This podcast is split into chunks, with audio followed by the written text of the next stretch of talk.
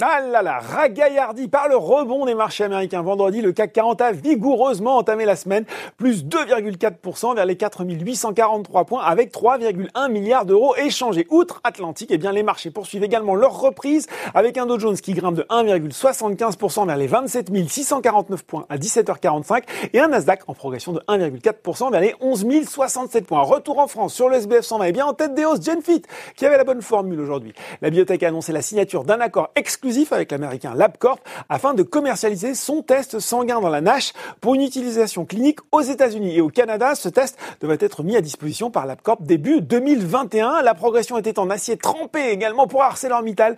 Le marché apprécie la fusion de ses activités américaines avec Cleveland Cliffs, une transaction valorisée 1,4 milliard de dollars. Le groupe a également annoncé un plan de rachat d'actions de 500 millions de dollars. Les secteurs très attaqués se reprenaient aujourd'hui à l'image des foncières, Clépierre ou Mercialis, des parapétrolières avec Valou et CGG ou encore sur le CAC 40 les bancaires avec un tiers groupé de Crédit Agricole, BNP Paribas et Société Générale. Alors Crédit Agricole CIB hein, qui a par ailleurs annoncé qu'il avait cédé l'intégralité des 4% qu'il détenait encore dans la banque Saudi Franci pour 332 millions d'euros. À noter aussi Total qui finit à plus 2,6%. Le groupe a annoncé son retrait d'un projet controversé dans le bassin de Foz dos Amazonas au Brésil après avoir conclu un accord avec Petrobras. Logiquement, peu de baisse à noter aujourd'hui, seulement 6 sur le SBF 120 à l'exception donc notable de Suez, hein, l'offre de rachat faite par Veolia sur les 29,9% euh, de Suez détenus par elle sera caduque mercredi soir à minuit. Suspense, Veolia a annoncé aujourd'hui qu'il remettrait son offre améliorée à Engie au plus tard le 30 septembre. Et bien noté qu'il se replie également à le titre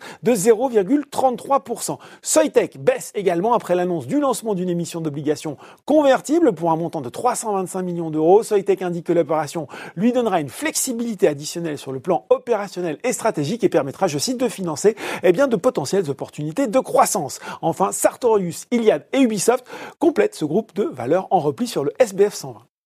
Voilà, c'est tout pour ce soir. Maintenant, n'oubliez pas tout le reste de l'actu éco et finance et sur Boursorama.